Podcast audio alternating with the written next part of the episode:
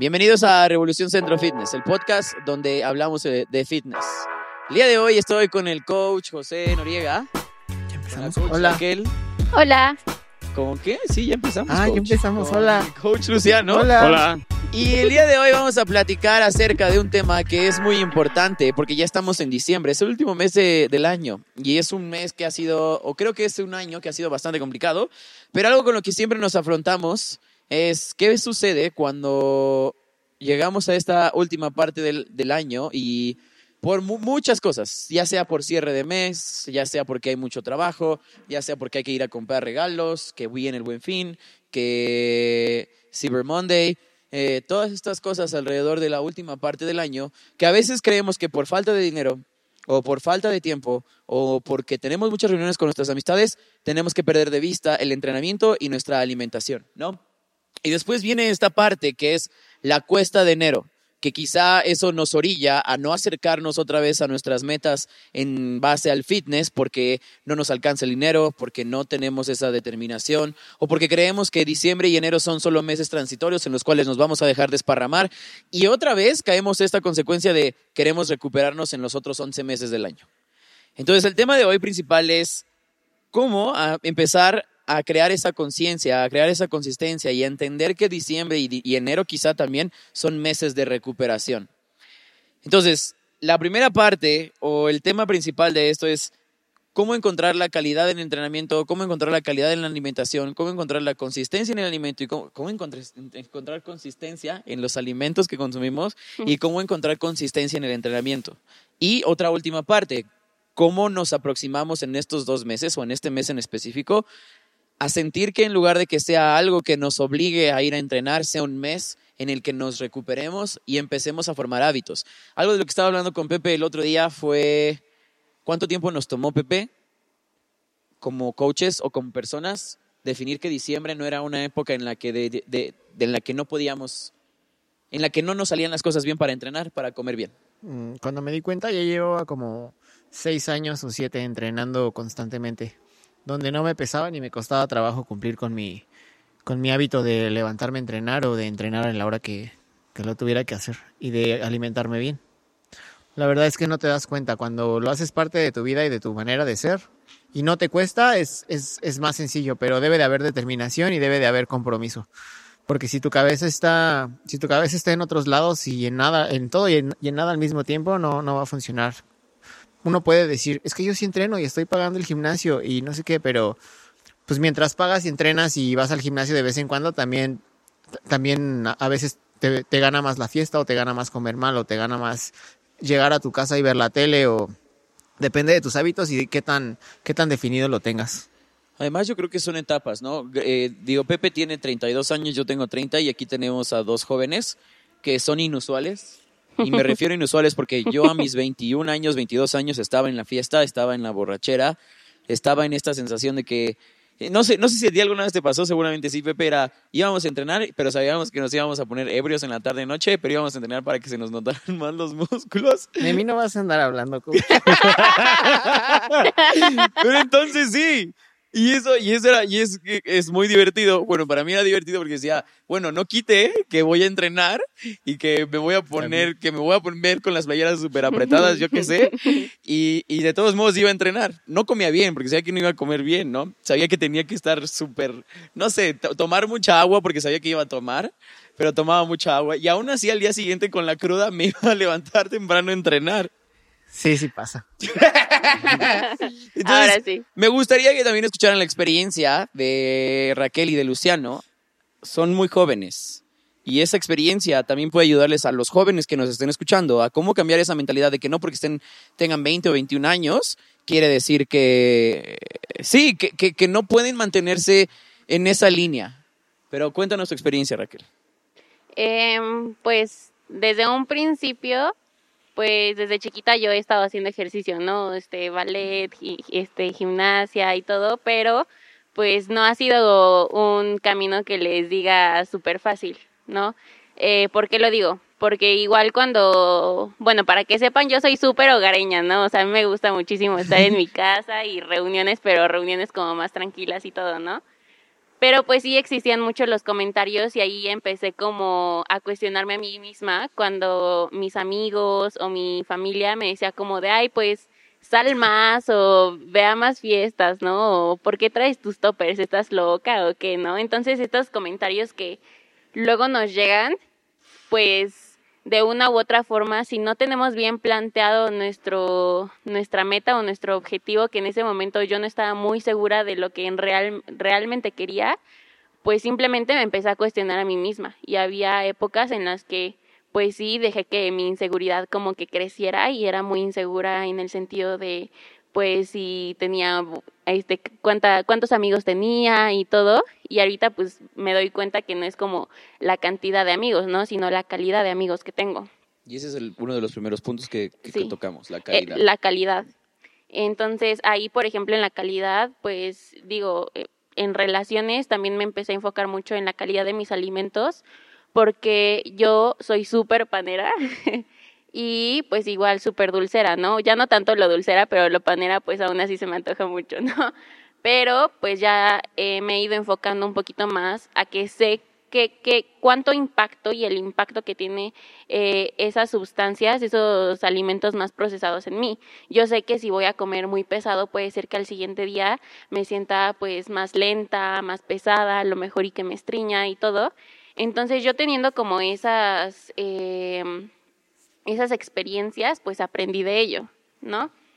Pero también porque desde un principio, pues a mí me ha gustado mucho plantear mis metas, ¿no? O sea, de por qué entreno, preguntarme el por qué me levanto a las 5 de la mañana a entrenar y todo. Y pues sí, como, como bueno, como decimos porque alguna vez lo hemos hablado nosotros cuatro, pues no todos los días son color de rosa, no, no todos los días te levantas con la misma, eh, pues ¿cómo se dice? Con la misma eh, energía. Con la misma energía, motivación y así. Y porque la motivación, eh, nosotros no tenemos motivación, nosotros hacemos la motivación. Tú puedes encontrar que a lo mejor y bañarte todos los días con agua fría pues te va a apoyar a tu cuerpo. Pero a lo mejor y muchas personas pues no les gusta bañarse con agua fría y eso también está bien. No hay una regla específica y no hay, ahorita que nosotros cuatro vamos a contar nuestros, nuestras experiencias, pues aquí se ven cuatro diferentes historias y somos muchísimas personas muy diferentes de las que a lo mejor y ustedes que nos están escuchando se pueden identificar conmigo, otros con Pepe, con Rafa o con Luciano y cada uno aprender de ello. Pero si ustedes no lo empiezan a probar y ustedes no empiezan a, en verdad, enfocarse y ser honestos con ustedes mismos de qué es lo que quieren, pero ustedes, no los de su alrededor. Porque eso yo también fue algo que hice mal. Empecé a plantearme metas al principio en cuestión a lo que escuchaba que debía de hacer o a lo que me decían que era para mí, no lo que yo quería en realidad. Entonces, hasta que no fui honesta conmigo misma, dije, ¿sabes qué? Pues a mí me gusta traer toppers porque me gusta tomar, este, cuidar mi alimentación. La calidad de mi hidratación, si ustedes me ven, siempre traigo un termo, aunque vaya a un restaurante o aunque vaya a otro lugar, porque la hidratación para mí es algo muy indispensable. Entonces, esos puntos, ser honesto conmigo mismo, ser honesto con ustedes mismos y conmigo misma, fue un punto que a mí me funcionó mucho en este camino. Tú, Lucho, ¿qué nos puedes decir? A mí me gustaría hablar de la parte de conciencia. Primero eh, estamos en calidad, no te muevas. Quality. Ahorita voy a eso. Sorry, not sorry. Conciencia, ¿por qué quiero hablar de conciencia? Pero primero estamos en calidad. Ahorita te voy a explicar. ¿Por qué? Porque creo que para tú eh, darte cuenta de la calidad de las cosas, y esto es en tus hábitos, en los alimentos, eh, digo, alguien te lo puede decir, pero tiene que llegar a un punto en ti donde tienes tienes que crear esta conciencia y no la creas tú necesariamente. Pero sí creo que es, ok, ahora soy consciente de, como lo que comentaba Raquel, sí me gusta, eh, me gusta mucho el pan, es un ejemplo, y a mí también, entonces me relaciono mucho con eso, pero me di cuenta que después de un tiempo eso no me hacía sentir bien, entonces tuvo que haber una conciencia para yo darme cuenta de de verdad la calidad de, en este caso, qué, qué tanta calidad me estaba aportando el pan, era un gusto personal y era satisfacer un gusto eh, pues simplemente como momentáneo, es se me antoja el pan, me lo como y se me va y ya. Pero a lo largo, a lo mejor me hacía sentir mal durante todo un día y me dolía el estómago. Entonces nada más por eso quería hablar de conciencia. Eh, que creo que es importante, no que sea el primer paso, pero sí creo que es importante el darte cuenta de verdad qué es calidad de una u otra forma. Y no necesariamente cuando hablamos de, hábitos, eh, no creo que haya un estándar de esto es calidad y solo esto Eh, sí en algunos, pero no en todos. Por ejemplo, para alguien puede ser calidad levantarse a las 5 de la mañana, para otros a las cuatro y media. Pero las- es- dentro de esos estándares que mencionas, eh, sí existe, sí, o sea, eh, hasta en las empresas y en los negocios que no necesariamente tienen que ver, por ejemplo, en los negocios manufactureros existe un, un estándar que se llama estándar de, estándares de calidad. Nosotros sí tenemos esos estándares de calidad. En todo existen los estándares de calidad, hasta en los hábitos y en lo que sea que tengamos que hacer. ¿Por qué? Porque si no, no tendríamos, nosotros estamos todo el tiempo diciendo que hay que dormir ocho horas. A las personas se les ve ocho horas quizás de la una de la mañana a las ocho de la mañana, otros de las nueve de la mañana a las cinco de la mañana, son ocho horas. Entonces sí hay un estándar. Y cuando estamos hablando de, consisten- de consistencia, es calidad, consistencia y recuperación. ¿Cómo te aproximas hacia la calidad re- reconociendo qué es calidad? ¿No? Calidad es masticar adecuadamente tus, tus alimentos. ¿Para qué? Para que cuando los mastiques, entonces eso provoque algo en tu, en tu estómago, ¿no? Y metabolices mejor la comida. Calidad en, en dormir es ocho horas, ¿no? Calidad eh, eh, en, en- en la hidratación es tomar tantos litros por peso corporal. Entonces sí existen esos estándares y entonces hay que tener muy claro eso. Quizá primero necesitamos, primero necesitamos reconocer cómo nos queremos ver y después entender en dónde, en dónde estamos. Justo por eso, y, y es, y lo que quería preguntarte es cómo llegaste a, es- a formular esa opinión de dormir ocho horas, de masticar tu comida. Tuvo que haber un proceso en ti de, pues sabes que esto es bueno. Pero no fue a conciencia, fue más bien alguien vino y me dijo, esto es calidad. Y yo después pregunté, ¿por qué eso es calidad? Ah, por esto, por esto, por esto y por esto. Es como cuando vas al doctor y te hacen un check-up. Te dicen cuánto tiene que estar tus triglicéridos, cuánto tiene que estar tu colesterol, etcétera, etcétera. Porque para ellos eso es un estándar. Hay muchas maneras en las que puedes aprender y ser y, ser más constante y ser y ser dedicado. Puede ser de una manera en la que tú tengas un coach, un mentor y también está la manera empírica. Yo, yo aprendí de la manera empírica qué era bueno y qué era malo para mí. Después de empezar a comer bien, a entrenar bien, yo sabía que si me tomaba un par de cervezas me iba a ir muy mal. Y no solamente por la resaca, sino que en la semana iba a estar yo muy, En, las- en- en muy la, mal. en- en- en la fiesta, porque yo me acuerdo que también tenía ese mismo pensamiento, pero decía, por alguna extraña razón al día siguiente, por el alcohol, amanezco más rayado. Sí, amaneces muy deshidratado. Al día siguiente. Pero sí pasa. Pero, y, y decía, ah, está bien, me veo bien. Al di- des- pero con la cruda ya no podía. Y además, en- en- todo ese día te daba la sensación de querer comer más. Claro. Y ahí es cuando uno engorda cuando es muy borracho porque tu cuerpo necesita tu cuerpo necesita hidratarse y necesitas grasa y necesitas entonces vas y te comes un caldo, te comes una birria, te comes unos mariscos y entonces si eres muy borracho, muy seguido vas a necesitar eso al otro día, entonces así te haces gordo y borracho. Entonces, bueno, yo hablaba de que hay varias maneras de aprender y de adentrarse en y de conectar con tu fitness. Está la manera en la que puedes tener un mentor al que le pagas o una, una persona que te inspira y te lleva, una persona que obviamente sabe, y la manera empírica. En mi caso yo aprendí más de la manera empírica. Mis coaches y mis mentores han sido más mentales y siempre fueron en el fútbol americano. Nunca fue alguien que me dijera cómo entrenar, cómo, cómo ser, cómo, hacer que mi cuerpo sea mejor. Eso lo fui aprendiendo yo solo y por eso fue que decidí dedicarme a esto mientras estudiaba en la universidad. Yo quería saber cómo hacer para, yo, yo quería descubrir cómo, cómo hacer que mi cuerpo funcionara mejor y sacarle provecho. Entonces, te das cuenta y, y, y no siempre vas a tener claridad. O sea, con esto me refiero a que puedes estar probando varias cosas, tu cabeza va a estar dispersa y en los momentos en los que no tienes claridad, a veces es cuando más aprendes, porque son errores y, te das cuenta de cosas de que ya no quieres que se repitan o, o cosas que te hicieron sentir mal tanto a ti con tu compromiso que tenías o a tu cuerpo y son cosas que ya no repites. Y- y- Entonces la experiencia importa mucho y, y no es fácil y no es de que un año dos años para, para tener esos hábitos y seguirlos. Es como cuando ves a una persona que tiene 50 años, de esas personas que, de esos señorecitos o de esos señorcitas, o señor, no, de esos señorcitos o señorcitas que hay en los gimnasios que andan con su bandita en la cabeza y su short de que les gusta correr mucho y siempre han corrido mucho y no les duele nada. Y no son nada achacosos y van a todas las reuniones y platican y se sienten y, y entrenan y hacen todo. Es porque esas personas llevan los añísimos y sin querer, queriendo, tienen un muy buen fitness. Nunca se van a lastimar, nunca se sienten mal. Saben qué comer para poder seguir entrenando en la semana. Son hábitos que se forman Y- con y- mucha experiencia. Y yo creo que la definición de esas personitas, a lo mucho han de entrenar tres o cuatro veces a la semana. Sí. O sea, literal, si se enferman, ni se aparecen O se van a correr un sábado y un o, o un domingo y, se- y, y corren bien y entrenan bien porque lo saben hacer. Exacto. Eh, y creo que con la parte de la calidad, la parte que quería pasar es la de las relaciones personales. En estas épocas es bien complicado hacerlo solo. Y sobre todo si es tu primer año, tu primera vez, o tu primer mes, o tu primer día. Yo no estoy diciendo que, que no puedas alcanzar tus metas, pero sí tienes que considerar que toma tiempo. Y cuando toma tiempo, entonces tienes que encontrar personas a las que les guste ir a hacer ejercicio. No sé si Pepe, cuando empezó, cuando empezaste a hacer ejercicio, ibas con personas que les gustaba hacer ejercicio. Yo trataba de buscar personas en el gimnasio que encajaran con lo que a mí me gustaba, pero no lo lograba. Yo era el que le gustaba hacer entrené. ejercicio y Sí, no me seguían también. tanto. Yo también. Y, y por ¿También ejemplo, tú? ¿También tú? por ejemplo, con ¿También tú? Raquel sí, sí me ha tocado que nos ha contado que ella cuando llevaba sus toppers a la escuela, pues todos le decían fuchi. Y esa sensación es ¿Te mandaban puro huevo o qué? No. El típico de que tu mamá te manda un sándwich de atún y se te moja todo y Una torta, de, el una torta de huevo. No, pero en- entiendo esa sensación porque a veces estamos en esta parte de calidad. Calidad nos, nos referimos más a que encuentres personas que estén dispuestas a hacer, a caminar el mismo camino que tú. A lo mejor un amigo te va a acompañar el lunes, el otro el miércoles y el otro el viernes, pero está bien, ¿no? Y a lo mejor tú terminas motivando a esa persona para que venga a entrenar, porque a mí sí me ha pasado que yo iba a entrenar al gimnasio con un amigo y ese amigo iba porque yo iba, ¿no? Y ya quedábamos. Pero uno de los dos faltaba y ya no iba el otro. No estoy diciendo que eso esté mal.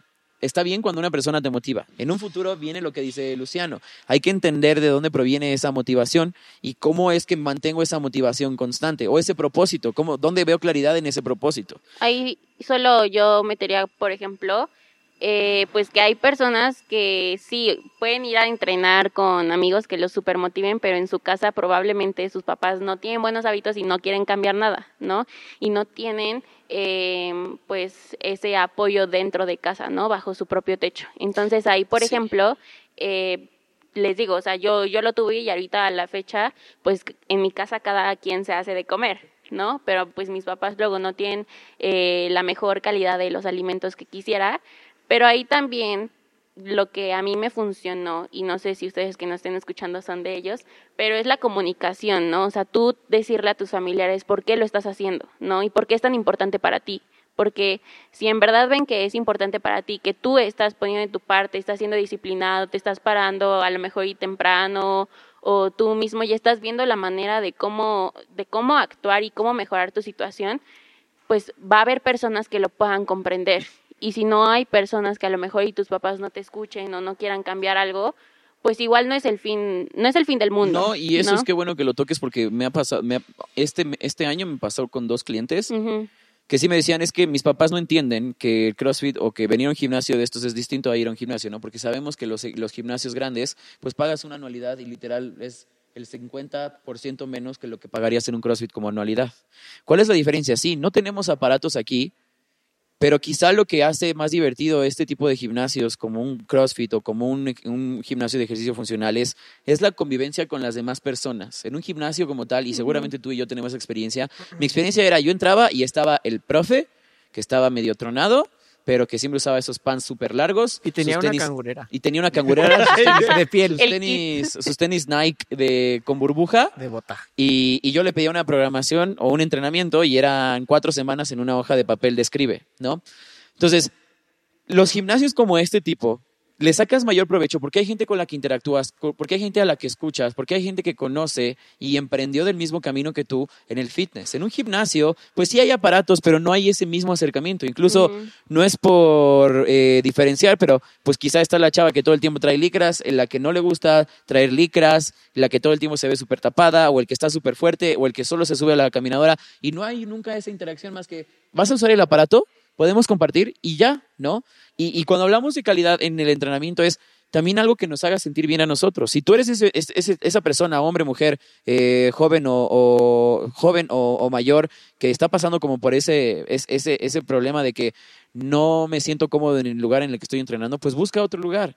Y trata de, de- de hacer, como dijo Raquel, conectar y comunicar con tus familiares, decirles, es que esto no me gusta por esto, por esto y por esto. Experimentalo tú. Porque también es muy fácil decirle, nuestros papás, creo que son así de, es que si haces eso te vas a lastimar. ¿Por qué? ¿Tú qué sabes? No estoy diciendo que no sepan, pero a lo que voy es, ¿cuál es la razón por la que crees que me voy a lastimar? ¿No? Eso es a lo que yo veo en la parte de, de calidad. No sé si quieras decir algo más, Lucho. Pues, o sea, calidad, o sea, lo, lo que decías de las relaciones, creo que eso es algo que puede diferenciar mucho a, eh, a un gimnasio eh, donde tienes una clase grupal, es la calidad de las relaciones que puedes formar. O sea, de verdad yo creo que hay mucha gente que viene aquí eh, a Rebo y que ha formado relaciones que quieras o no han durado tiempo y que por lo menos yo sé que hoy en día, digo porque soy coach, pero eh, la gente con la que más me relaciono es eh, de ustedes. Sí. Es uno, o sea, e- e- esa es una realidad. Sí, sí. Que no solo... Y que creo que aquí también es donde, o sea, creo que en la calidad de las relaciones no solo es la calidad de las relaciones, sino tienes que ser intencional para que haya esa calidad en relaciones, porque hay gente que puede estar viniendo durante dos años seguidos y que aún no se ha aprendido el nombre de la persona con la que entrena a la misma hora durante dos años. Puede ser, sí. Eh, ¿Por qué? Porque vienen a entrenar y vienen a hacer el entrenamiento y a lo mejor conocen al coach, pero no conocen a la persona que está al lado. Y han entrenado dos años con esa persona y todavía se les olvida su nombre. Entonces, siempre, y, no, es, no es que esté mal, así pasa con mucha gente. A lo que voy es, creo que también para desarrollar, y creo que esa gente que ha desarrollado relaciones eh, de calidad han sido de una u otra forma intencionales o alguien ha sido intencional con ellos para desarrollar esa relación.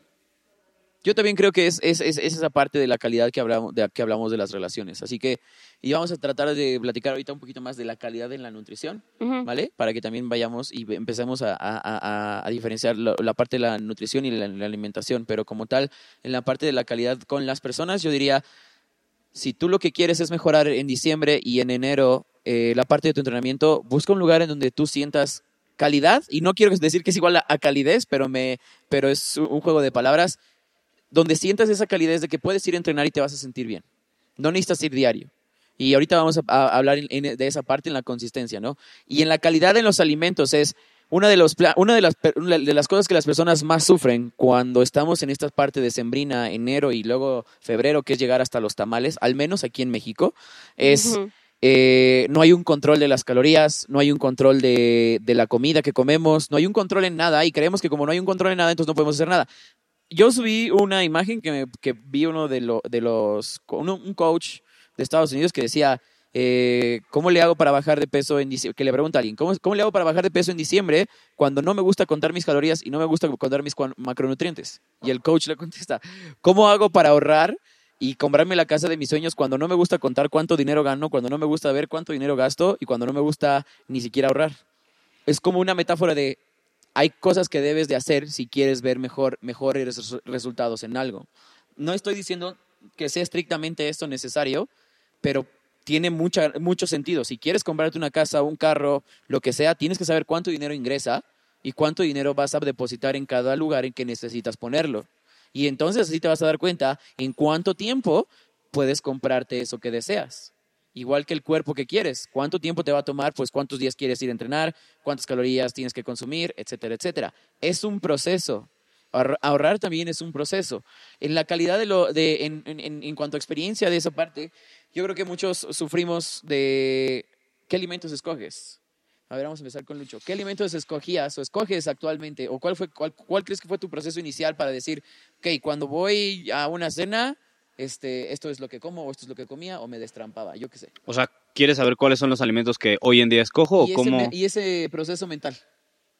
Sí, en, en todas mis comidas debe haber verduras, o sea, vegetales, de una u otra forma, diariamente, eh, o fruta, y una porción de proteína. Eso es algo base que, o sea, que, que sé que si voy a una comida, ¿Y cuánto tiempo te tomó aprender eso?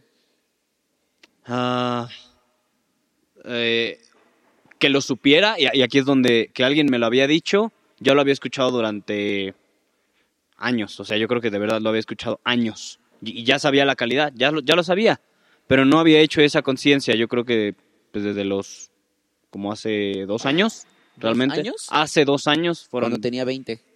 19, Uy. 19. Eh, y empecé a los 12 Ajá. a investigar sobre todo esto.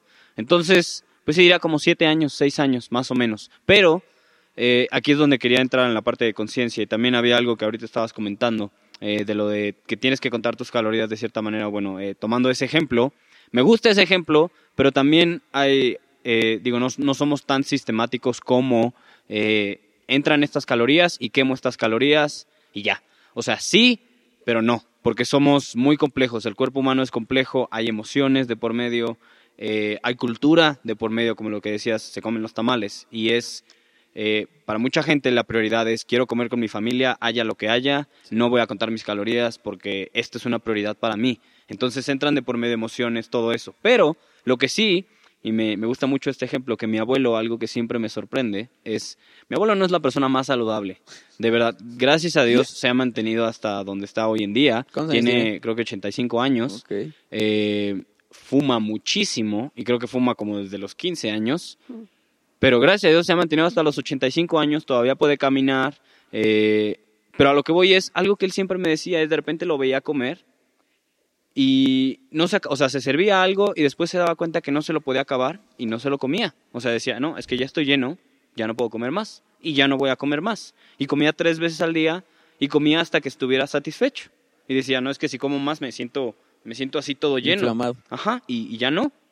Entonces, eso es, creo que eso es una manera, y, y voy a lo que decía Rafa, de contar calorías al final del día. Tu mismo cuerpo, quieras o no, sabe cuando estás satisfecho. Y tú también sabes cuando estás satisfecho. Y ya cuando quieres comer de más, ahí es donde creo que entran las emociones de por un montón de cosas que puedan suceder. Que quieres Es- comer y más, es parte todo de eso. esa conciencia, o sea, literal sí es, es parte de esa conciencia, pero es muy difícil reconocer esa conciencia, porque era lo que te decía al principio, tú me decías, no, es que hay que ser conscientes desde el inicio, sí, pero tú ya sabías que era proteínas, grasas y carbohidratos desde los 12 años y no lo aplicabas. Exacto. Entonces, ese nivel, primero tienes que entender cuál es la cómo se ve calidad, o sea, qué es calidad. Calidad es hacer- tener estos estándares, ahí está.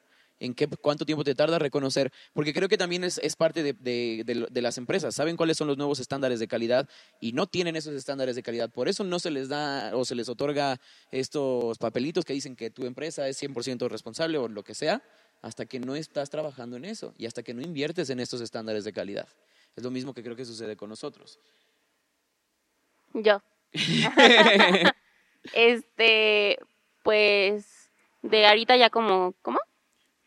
Pues me da risa porque siempre que voy como a un restaurante o a la casa de mis abuelos o así, como que ya no pienso así como de... Con tus amigas, Em, más bien con tus amigas. con mis reuniones. amigas en mis reuniones.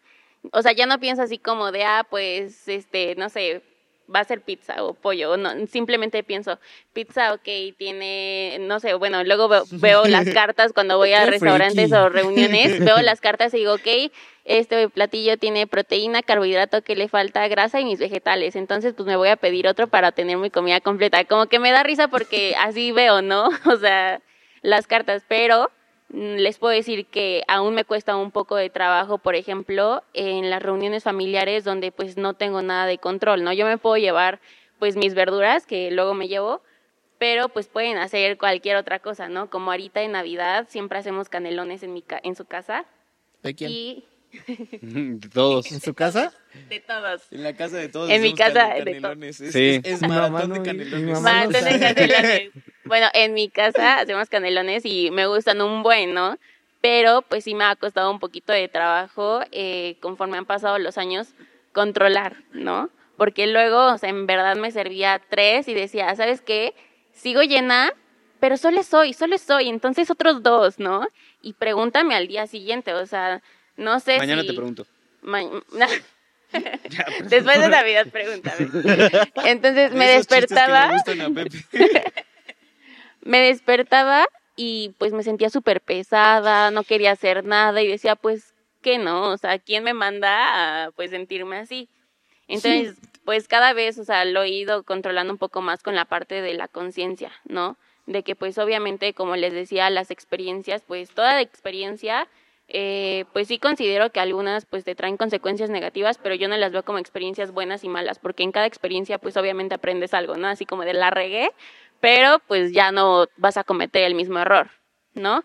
Entonces, esas partes, por ejemplo, cuando voy a reuniones de mis amigas, puede ser que ese día diga, ok, está bien, no me voy a llevar mis verduras, voy a comer lo que pues vayan a llevar, simplemente durante todo mi día voy a comer bien para que esa comida no tenga como tanto impacto, ¿saben? O como algo antes de irme, a, a lo mejor y mis verduras antes de irme para no llevarme mi topper o algo así pero pues esas cosas las he ido aprendiendo como de lo que a mí me funciona, porque puede ser que lo que yo haga no le funcione a Luciano, lo que haga Luciano no me funciona a mí. Entonces eso ya va a ser muy dependiendo de cada personalidad.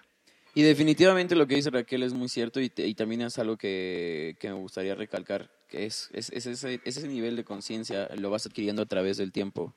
Y una vez que lo vas adquiriendo te vas sintiendo bien. La parte que dice de los canelones, que todos hacemos canelones en nuestra casa, y digo, también al final del día es, es, es, es una vez, es una vez Navidad, es una vez este Año Nuevo, ¿no?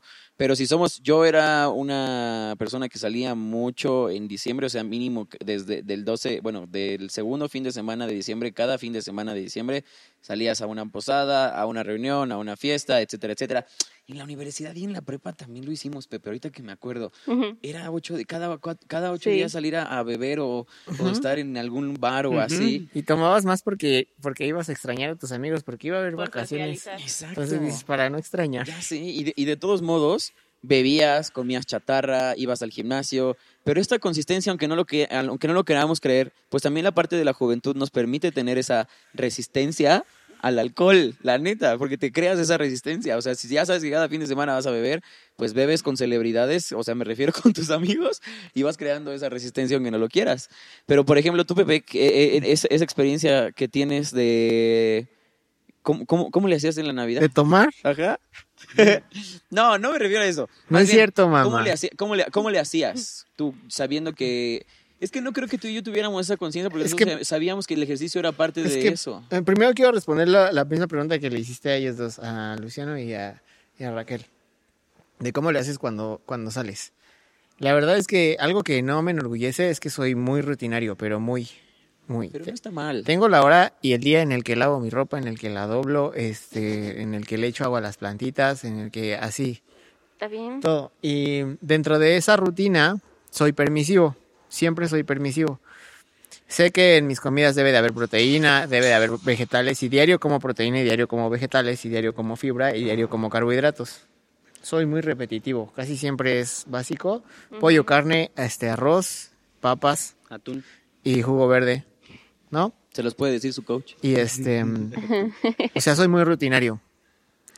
Y al, al decir que soy permisivo es que si, ah, casi no salgo a comer, nunca salgo a comer. Salgo pues si me invitan a una reunión y así y, y soy demasiado remilgoso. O sea, si voy a casa de mis papás a visitar a mis papás, mi mamá sabe que tengo que comer bien. Entonces, entonces me hace carne asada y me hace nopales y ya, ¿no? Bien rico. O huevo, me gusta mucho el huevo. Entonces me hace de huevo. relaciones. Me hace huevo y, y me hace un poco de vegetales y, y me gustan mucho también comer papas y me hace papas o puré de papa, ¿no? Entonces soy muy rutinario, casi nunca me salgo. Entonces, si yo sé que voy a salir a cenar o a un restaurante, pues yo me doy permiso. Yo la verdad no es de que, ay, pero ¿y si no tiene carbos y si no tiene vegetales? Eh, voy- Si voy a comer alitas, me voy a comer 25 alitas Sí, yo también hago lo y me tomo una coca y una cerveza. Porque sé que lo voy a volver a hacer hasta dentro de dos meses o tres, ¿no? O quizá si el voy a- siguiente fin de o- semana. o si voy- no, no, o si, si salgo el otro fin de semana no es a comer, salgo con mis amigos así, pero no, o sea, es muy raro que yo salga a comer y que diga y que cuide la comida que me voy a comer. Pero eso me refiero al ser, permis- al ser permis- permitivo, permisivo. Permisivo. Porque la verdad es que yo sé que dominan mis hábitos de la semana y todo el tiempo que los llevo haciendo, entonces sé que no me va a afectar tanto. También obviamente sé lo que me va a caer muy mal y lo que me va a dar diarrea, porque si, si no me van a dejar mentir, que si, que si estamos comiendo bien y si mañana vamos a los tacos y te comes seis tacos y te comes uno de más del que sabes que te debes de comer, vas a amanecer con diarrea. Y te va a dar como una resaca donde te duele la cabeza y es por la grasa, Sí, ¿no? sí. No me van a dejar mentir. No, no. Entonces, yo salgo y sé lo que me voy a comer y lo disfruto, entonces no tengo problemas porque sé que pues me estoy portando bien y la mayoría de los días y las semanas y los meses y los años me porto mejor de lo que me porto mal. Siempre mucho mejor de lo que me porto Algo que, perdón, yo, yo quería comentar nada más para terminar en estos, o sea, que me gustó mucho el ejemplo que, o sea, que, que da Raquel, que incluso cuando sale eh, es como, ok, voy a... Y, y- que esto es algo que, o sea, que pasa en su mente y lo que también pasa en la mente de Pepe es, no me importa, voy a comer alitas y voy a comer alitas y no estoy pensando en todo esto. Yo personalmente nada más cuando hago eso es, hay veces donde sí es, ok, como, o sea, me pasa como a Raquel, otras veces, y aquí es donde creo que también entra la conciencia en, en las prioridades que tú tienes, si es Navidad y hacen en mi casa canelones, que ojalá hicieran, pero... eh, Pedí a Raquel porque dijo que en su invito. casa Sí, también. ya sé. dijo, Te en su casa. Sí, entonces también los llevan, pero... eh, pero a- algo que también me, o sea, he aprendido es esta parte de de verdad priorizar y, y que me pasaba mucho y por eso, por eso es que digo, no, no creo que sea lo mejor.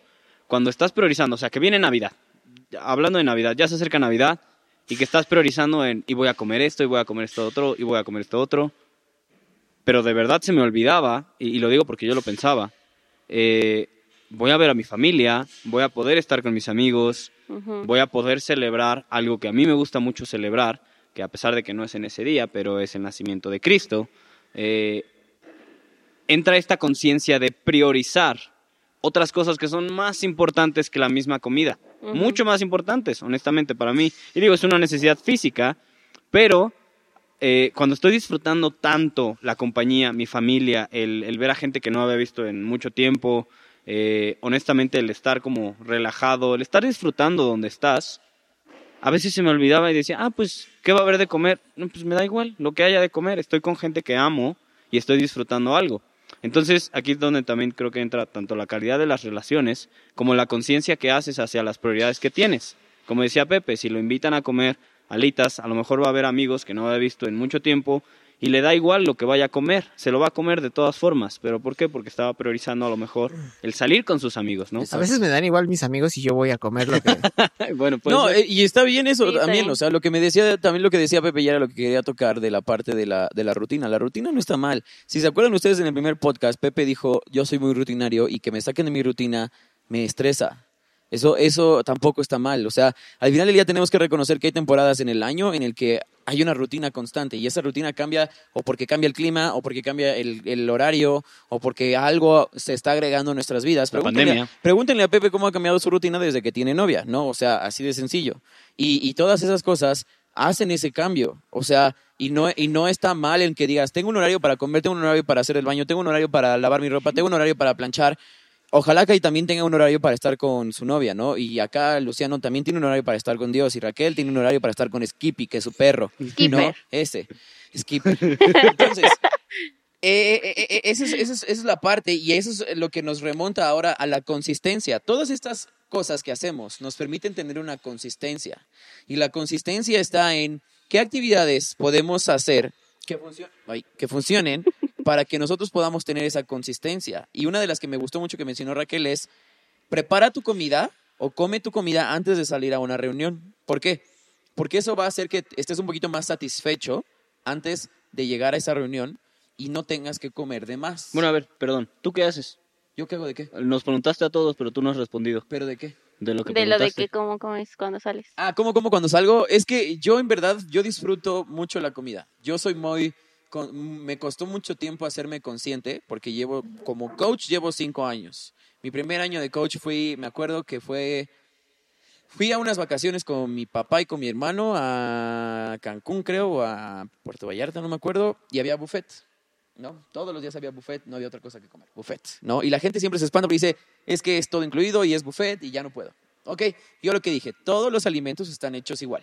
O sea, si sabes un poquito de administración hotelera, todo esto, pues no es como que digan, ay, hoy le vamos a echar menos sal a esto, hoy le vamos a echar aceite de olivo a este. No, si tú te metes a la bodega de un hotel, es aceite 1, 2, 3, o todos los ingredientes son del Costco a granel. Esa es la realidad. Porque no van a cuidar los alimentos como tú los cuidarías en tu casa. Entonces, lo que yo hacía es, Oh. Si estoy viendo que el huevo tiene papas y chorizo, agarraba huevo con papas. Si, esto- si estoy viendo que el pollo eh, está preparado con calabazas o alguna verdura y tiene salsa verde, quitaba lo que no necesitaba y agarraba lo que necesitaba. Esto es bien raro porque cuando yo llegaba a- al buffet, agarraba del buffet solamente lo que necesitaba. O sea, eran mis verduras, era fruta, si, me- si se me antojaban hot cakes, hot cakes, y pedía mi omelette de, de claras con huevo y además este tocino. Pero para mí era, era- esto es afrontarlo en las vacaciones, en, en Año Nuevo, Navidad y todos esos lugares. La verdad es que no he, no he generado como tal una conciencia porque lo que yo disfruto es la convivencia con mis amigos. Lo que sí hago es, ya sé que voy a comer esto con mis amigos porque no les puedo decir yo llevo la comida o yo hago la comida, pero como antes. Cuando es una, cuando es una reunión familiar o cuando es una reunión con mis amigos, lo que sí es, yo propongo, y eso es algo que no le gusta mucho a la gente, yo, yo propongo y digo, yo lo hago, ¿qué quieren que yo lleve de comer? No, pues puedes hacer una lasaña, sale. Pero la lasaña ya sé que la voy a hacer yo, la voy a hacer Ujú. integral. Quizá cuando llegue y, y, y la pruebe mis amigos van a decir, está bien insípida. sorry, not sorry, pero eso es lo que me pidieron que yo lo hiciera, ¿no? Pero normalmente escojo platillos que sé que voy a disfrutar. Por ejemplo, a mí me gusta mucho hacer costillas a la barbecue. Me toma como 24 horas hacerlas porque lo que hago es las marino, las sazono, sé que los sazones como tal no son ingredientes, entonces hago todo el gravy, todo el proceso. Y termino yo llevando esa comida que voy a, que voy a compartir con mis amigos. Eso evita el que hay que comprar pizza, hay que comprar esto, hay que comprar lo otro, porque yo la estoy llevando. Y eso a veces provoca a mis amigos que me digan, ay, Rafael, es que tú siempre quieres llevar de comer. Y digo, "¿Y bueno, ¿y qué tiene? Por eso nadie lo invita. Exacto. Y como nadie me invita, entonces no estoy sufriendo. Pero contestando eso, básicamente es eso. O sea, para mí es, es una época de convivencia, la disfruto mucho, me cuido mucho de lunes al día que sea la reunión. Y entonces digo, este es un fin de semana, es una comida, no va a pasar nada. Y si me vuelvo loco, tampoco pasa nada. O sea, y quizá deberíamos de hacer este ejemplo nosotros. Hay que tomarnos una foto de cómo nos vemos el miércoles antes de, de que empiece la catástrofe del fin de semana y, y- y que nos vean cómo se nos ve el cuerpo en domingo, porque también la gente no reconoce que esos cambios, esos cambios fisiológicos y físicos pasan en tres o cuatro días y quizá nada más es, es- esa, esa forma en la que se ve tu cuerpo te gusta y solo está ahí un día y al día siguiente otra vez ya cambió, ¿no? Sí, porque, bueno, ahorita que tomaste lo de los buffets y así, justo ayer estaba hablando con un cliente y me decía como de, no, pues me fui de vacaciones y me preguntaron que si iba a tener todo, como todo incluido. Pero yo les dije, no, pues es que no lo voy a desquitar bien. Y es como de esas pequeñas palabras que hacen la diferencia, los pequeños detalles de qué vas a desquitar. O sea, para ti, ¿qué significa desquitar el buffet? O sea, si te vas a llenar y vas a decir, ¿sabes qué? Porque así decimos, no sé, so- no sé si solo los mexicanos, pero sáquenme porque estoy, sáquenme rodando de aquí, porque ya no puedo más. Es como Hasta que de me saquen hasta, rodando, hasta sí. que me saquen rodando, ¿no? Y, y es, y eso yo lo, yo lo he vivido muchísimo, ¿no? Y que luego, pues también lo he llegado a hacer, que ya llevo como un año que no lo siento, pero cuando lo hacía era porque quería, ¿no? Y ahí también entran las partes de las emociones que también quería decir de lo de Lu, ¿no? Si, Lu, si Lu, Luciano va a querer en Navidad eh, disfrutar de su familia, igual yo y todo, y ni siquiera vamos a, pues, identificar bien si tiene proteína, shalá, etcétera, pues también es esa parte de que tú te vas a sentir a gusto, porque si estamos comiendo algo y estamos estresados, uno, ya estamos en una etapa estresante mundialmente por toda esta etapa de la pandemia, económicamente y todo. Añádele más estrés, de estrés de ya que va a empezar estas etapas y no sé si solo seamos los mexicanos, pero cuando empieza diciembre vamos a decir, no, pues ya todo va a valer, eh, voy a fracasar, etcétera, y puro, puras cosas Y es, negativas. que, y es que la gente se va a- a- haciendo esas cosas porque dice, no, pues el siguiente viernes voy a salir con mis amigos. Y el miércoles es la reunión del fin de año en el trabajo. Y el otro fin ya es Navidad. Y pues ese fin de semana, pues como está toda mi familia en casa, pues estamos pidiendo para, pa- para comer en la casa. Y luego otra vez al siguiente fin ya es año nuevo. Pues entonces, ¿para qué me cuido en diciembre? Sí, exacto. Y yo digo, la consistencia es la clave a todas esas cosas. ¿Por qué? Porque no somos perfectos, pero si vas a entrenar al gimnasio, ¿cuáles son los beneficios, ustedes que son coaches, cuáles son los beneficios de solamente ir a entrenar dos veces a la semana a no ir ningún día a la semana? ¿Cuáles son los beneficios? La activación de tu metabolismo, la movilidad, la- el flujo sanguíneo, ¿Por qué recomendarías a una persona en diciembre solamente entrenar una vez a la semana? para que su cuerpo esté activado, no solamente esperando recibir comida o estar sentado en un lugar. Exacto. el movimiento es muy importante, o sea, y, y no solo entrenar de venir a hacer 25 bench press y 14 sentadillas, no, o sea, entrenar, muévete tantito, calidad, ¿no? camina, sal, y sal, a ahorita moverte, que mencionas estírate. eso, eso, es- eso también es bien importante, porque la gente a veces dice, ah, pues voy a entrenar los que hacen ejercicio funcional. Pues ponme un workout que me, que, que me saque el pavo de las tripas. Que me mate. Como si fuera posible, ¿no? Que, Ajá. que Ya con un WOD de 30 minutos, o ya, ya mucho, 40 Bueno, minutos, ya bajé la, se le puede la bajar hora así. Y, y- y no se trata de eso, la consistencia también proviene de tener un control, o sea, me va- si me vas a decir, oye, es que voy a pagar una mensualidad que me está costando tres mil pesos y solamente voy a ir cuatro veces en el mes, si eso es para ti crear consistencia para el siguiente año y que el siguiente año sean dos días, eso está bien. O sea, no, no menosprecies el esfuerzo que estás haciendo por venir un día, por venir dos días. De que toda la semana dices, es que nada más puedo a las 7 de la mañana, pues ven, no digas que, que es, es que nada más, es dos días está bien, un día está bien, ¿no? Sí, exacto. O sea, ahí, por ejemplo, lo que dices, para cambiar un poquito una, bueno, una como propuesta, no sé si se podría decir, para estas personas y que luego igual viene como mi pensamiento, ¿no? De, ay, esa etapa navideña, un buen de reuniones que ahorita la verdad no sé si ustedes los que nos escuchen y nosotros hagamos reuniones porque pues no se puede, pero es como empieza por lo más lo más sencillo para ti, que sepas que lo puedas hacer consistentemente, ya sea empezar a tomar todos los días la cantidad de agua que en verdad Eso. necesitas tomar. Si solo estás tomando un litro y necesitas tomar dos litros, no te vayas directo por los dos litros porque a lo mejor dices, pues me la vivo en el baño, ya no quiero. No, no, no. Toma medio litro más. O sea, empieza por simples pasos que te generen esa creación de hábitos, porque este mes ustedes lo pueden agarrar para mejorar y fortalecer hábitos, para enfocarse en sus debilidades y qué cosa tan pequeña pueden hacer, ese pequeño detalle que hace la diferencia, porque eso es algo que yo también en las competencias o dando clases o dando consultas, etcétera, el pequeño detalle que puedes hacer que crea valor enormemente en las personas y en ti mismo. Y en esta consistencia, coaches, ¿cómo podemos, cómo podemos mentalizarnos a seguir entrenando a pesar de las fiestas? Lu, Gracias. Eh, algo, justo algo que me vino ahorita a la mente es, hace poquito estaba teniendo una conversación con una posible cliente y le estaba diciendo, eh, yo preferiría que trabajáramos un año y que formaras hábitos eh, que los vas a poder hacer toda tu vida.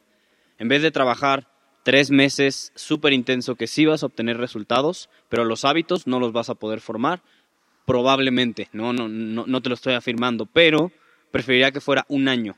Y ahorita estaba haciendo cuentas, es pensando que tiene, o sea, 52 semanas, si lo multiplico por 3 me da 156. ¿Y a qué voy? Porque por 3, si tres veces a la semana entrenas durante todo un año, solo tres, y dices, ok, tres veces voy a entrenar, no los cinco días, no los seis, no, no siete, sino tres a la semana, y que digas, sí, eso lo puedo hacer tres veces a la semana, se acomoda, 45, 60 minutos, entrenaría 156 veces en todo el año. Eso creo que es más si que entrenaras tres meses, digamos, seguidos, que serían 90 días. Es más. O sea, y, esto va para toda la gente que, o sea, puede comprar una anualidad y que quieras o no, eso pasa. O sea, en enero la gente va a venir, va a venir al gimnasio.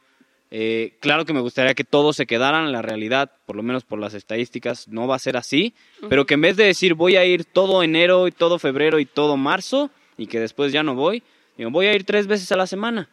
Y me parece literal, bueno, me gusta esta palabra, estúpidamente fácil de hacerlo. Tres veces a la semana, claro que puedo hacerlo. Ok, ahora comprométete a hacerlo durante un año. Es más, solo los tres veces a la semana y va a llegar a un punto donde si lo haces todo el año fueron 156 veces. Ujú. Eso es más que si entrenaras seis o cinco días a la semana durante tres o cuatro meses.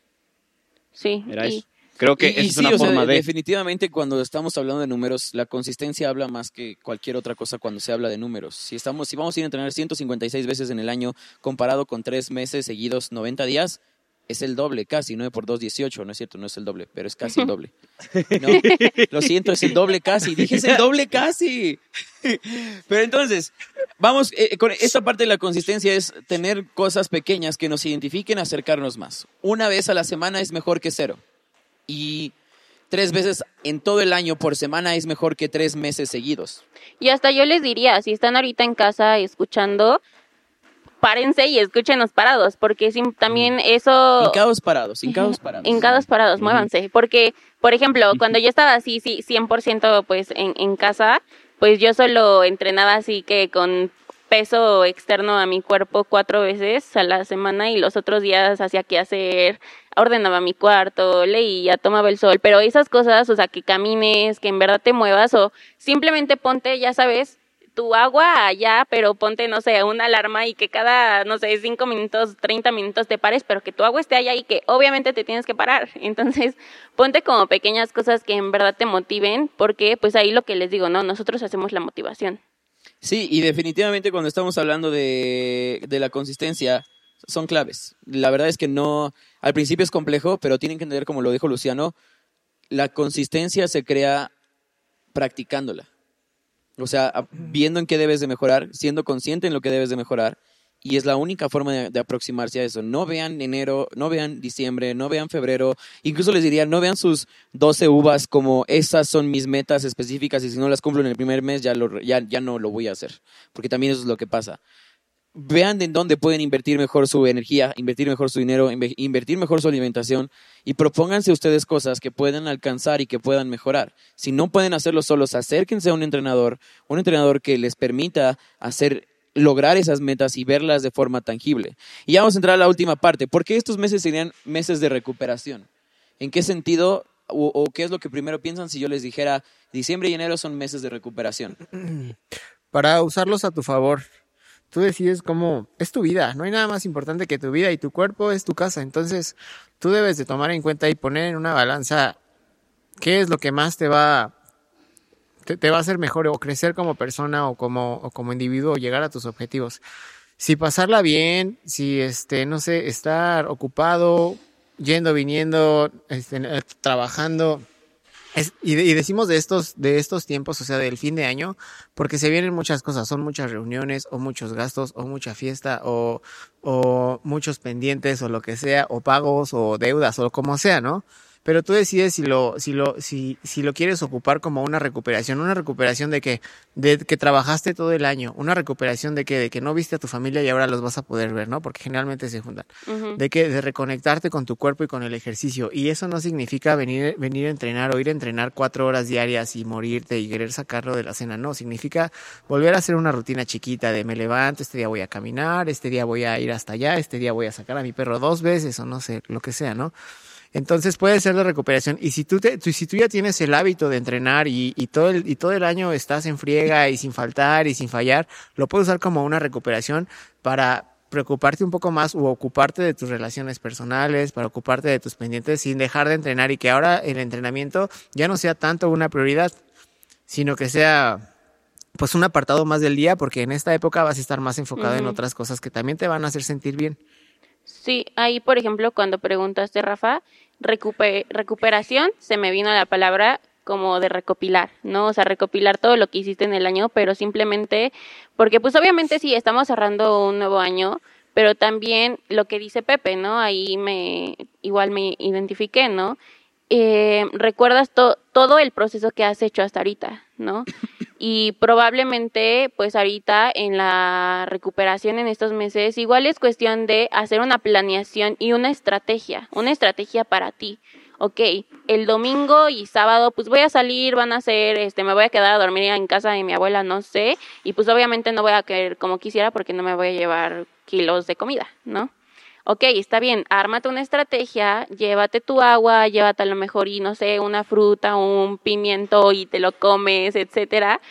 Pero igual identifica estas partes de recuperación porque es una etapa muy bonita. Para mí se me hace una etapa muy bonita en la que te reconectas contigo mismo porque igual te digo, ¿no? O sea, empiezas a recordar todo, todo lo que hiciste. Y esta parte igual de lo de las uvas que dices, hasta yo las veo como obviamente sí como propósitos para el siguiente año, pero también son cosas, bueno, el año pasado lo hice, como una uva igual agradecía, ¿no? Agradezco por un nuevo año, me comía una uva, ¿no? O sea, cosas así que en verdad hacen la diferencia, pero pues conocerte un poquito más a ti mismo, ¿no? No ver este, este mes como perdido ni nada. Es otro mes que debemos de agradecer. Ahorita la salud es muy importante y todos los que nos estén escuchando y nosotros y esperemos que sigamos teniendo la mejor salud posible y pues simplemente seguir haciendo las rutinas con estrategia. Y definitivamente, digo, viene la parte, a mí lo que se me ocurre en parte de recuperación y ya por último vas tú, niño. La parte de la recuperación, a mí lo que se me viene a la cabeza es, es un proceso, es un, es, un es un mes en el cual nosotros podemos aproximarnos al ejercicio como para disfrutarlo y no necesariamente para que sea una obligación venir porque queremos bajar de peso, sino queremos ver cuáles son los resultados de, entrenar, queremos saber qué se siente eh, entrenar y qué es lo que se siente después de haber entrenado. ¿Cómo se siente mi cuerpo después de haber entrenado? ¿Cómo se siente mi cuerpo de- después de haber comido lo que comí? ¿Cómo se siente mi cuerpo después de haber dormido solamente tres horas y, y tener a la familia en casa? Cuando nosotros, eh, pues sí, cuando nosotros abrimos los ojos y nos damos cuenta que, que es un mes o enero y perdón, diciembre y enero son meses de recuperación, ¿en qué sentido? Quizá sabemos que es cierre de año, tienes más trabajo, hay que cerrar facturas, hay que cerrar negocios, hay que cerrar nuevas inversiones, hay que cerrar, no sé, ciclos escolares, exámenes finales. El ejercicio es una herramienta para que te permita a ti recuperarte para las demás cosas. Entonces, es como, esto creo que es, es algo muy simple. El oxígeno está ahí y obviamos que siempre va a estar el oxígeno. ¿Qué pasaría si un día nos Ujú. falta oxígeno? Como esta pues nos enfermedad. morimos, ¿no? el aire sigue estando aquí. Y el aire que respiramos no se va a ir. Bueno, espero que no se, no se vaya, ¿no? Pero cuando reconoces que hay algo que siempre está ahí y que te hace bien, respirar te hace bien, entonces te das cuenta de cuánta, cuánto lo necesitas. Y no es que sea diario, el, el- el aire sí. Pero en el ejercicio es, y en mi alimentación es, ¿cómo- ¿qué me hace sentir cuando no voy a entrenar, pero como bien? ¿Qué me hace sentir cuando ya comí bien toda la semana, pero el fin de semana me doy la oportunidad de salirme un poquito de mi rutina normal de comida para disfrutar a mis amigos, para disfrutar a mi pareja, para disfrutar a, mi, a mis hijos, para disfrutar a mi familia? ¿Qué me hace sentir que si el viernes eh, 25 de dici- 24 de diciembre eh, tengo una cena, ¿qué pasaría si ese día me paro muy temprano a entrenar a las 7 de la mañana? no me pasa nada, ¿sí? Y entonces reconocer que el ejercicio es una herramienta para construirme y que a través del tiempo tenemos que quitarnos quizá esta, esta mala maña de la cabeza de tengo que ir a entrenar diario. No es tengo que, es debo de porque algo me provoca. Y yo lo vería, yo lo vería como un mes de recuperación precisamente por eso, porque nos recuperamos y nos damos cuenta que a lo mejor no hicimos tanta actividad física como en otros meses, pero esa es la época. Estamos en esa época del año. A menos de que vayas a competir, a menos de que tengas una meta a principios de año o a mediados de mes, de enero, de competir, te entiendo. Pero si no es el caso, disfrútalo. Disfruta el ejercicio, que no sea una obligación, que sea un debo de porque me gusta, porque me, me atrae estos beneficios, porque cuando hago ejercicio, mi cabeza se desconecta un rato y entonces ya tengo el tiempo que necesitaba para soportar, no sé, a la tía regañona, a los comentarios inapropiados de mi abuelita, yo qué sé, ¿no? Pero estas cosas ayudan a construir tu cabeza y a construir tu mentalidad. Eso es lo que yo creo. Para mí, recuperación, en especial en estos, o sea, o sea, en estos meses, no es,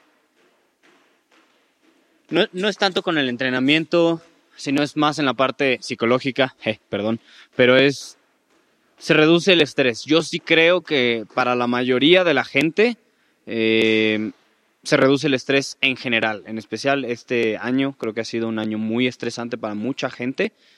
Eh, y creo que eso, o sea, eso es parte vital de la recuperación. Eh, en- por lo menos en entrenamiento me gusta mucho este principio. Debe haber un estímulo, pero, y ese estímulo es el estrés. Si hay estrés, después te puedes recuperar. Si no está el estrés, no te puedes recuperar, porque ¿de qué te recuperas si no hay estímulo? Y ya después te adaptas. Entonces, este, estos meses de recuperación creo que son recuperación de em, de verdad reducir el estrés y cuando digo estrés, eh, sé que mucha gente dice, es que yo voy a entrenar para sacar el estrés. Lo entiendo y creo que puede ser más un, no diría estrés, sino una preocupación emocional o un, pues sí puede ser un escape, ¿no? Eh, pero a lo que me refiero es, es un tiempo donde creo que la mayoría de la gente pasa con su familia.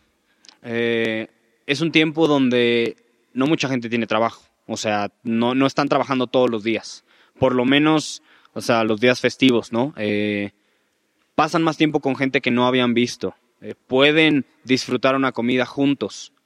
Creo que todo esto, y, me, o sea, remonto a, alguna vez creo que había comentado en, el podcast de un estudio que duró 80 años, que hicieron en Harvard, eh, donde vieron que un, el factor más importante, y en esto no digo que sea el más importante, pero sí, sí me muestra algo eh, muy bueno eh, para la felicidad, a mí me gusta decirle gozo, es, eh, son las relaciones, las buenas relaciones, las sanas relaciones.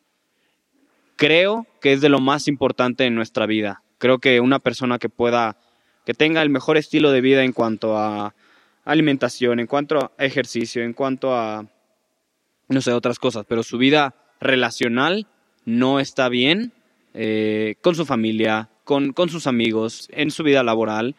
Literalmente creo que eso es algo que puede matar a la gente. Eh, y eso es algo que mostraban, que la mayoría de la gente en, en el mismo estudio, eh, que no tenía sanas relaciones, que tenía peleas, eh, a lo mejor en su matrimonio, eh, con su familia, en su trabajo, le afectaba y le afecta a su salud, no solo emocionalmente de, de que a lo mejor te puedes sentir sin propósito y sin identidad, sino también físicamente. Empieza a afectar tu salud, eres más propenso a que te den estas enfermedades, de las cuales muchos tenemos miedo.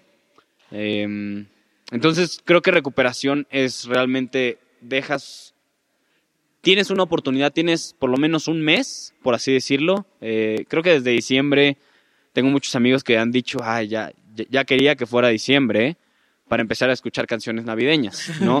Y sé que suena como muy...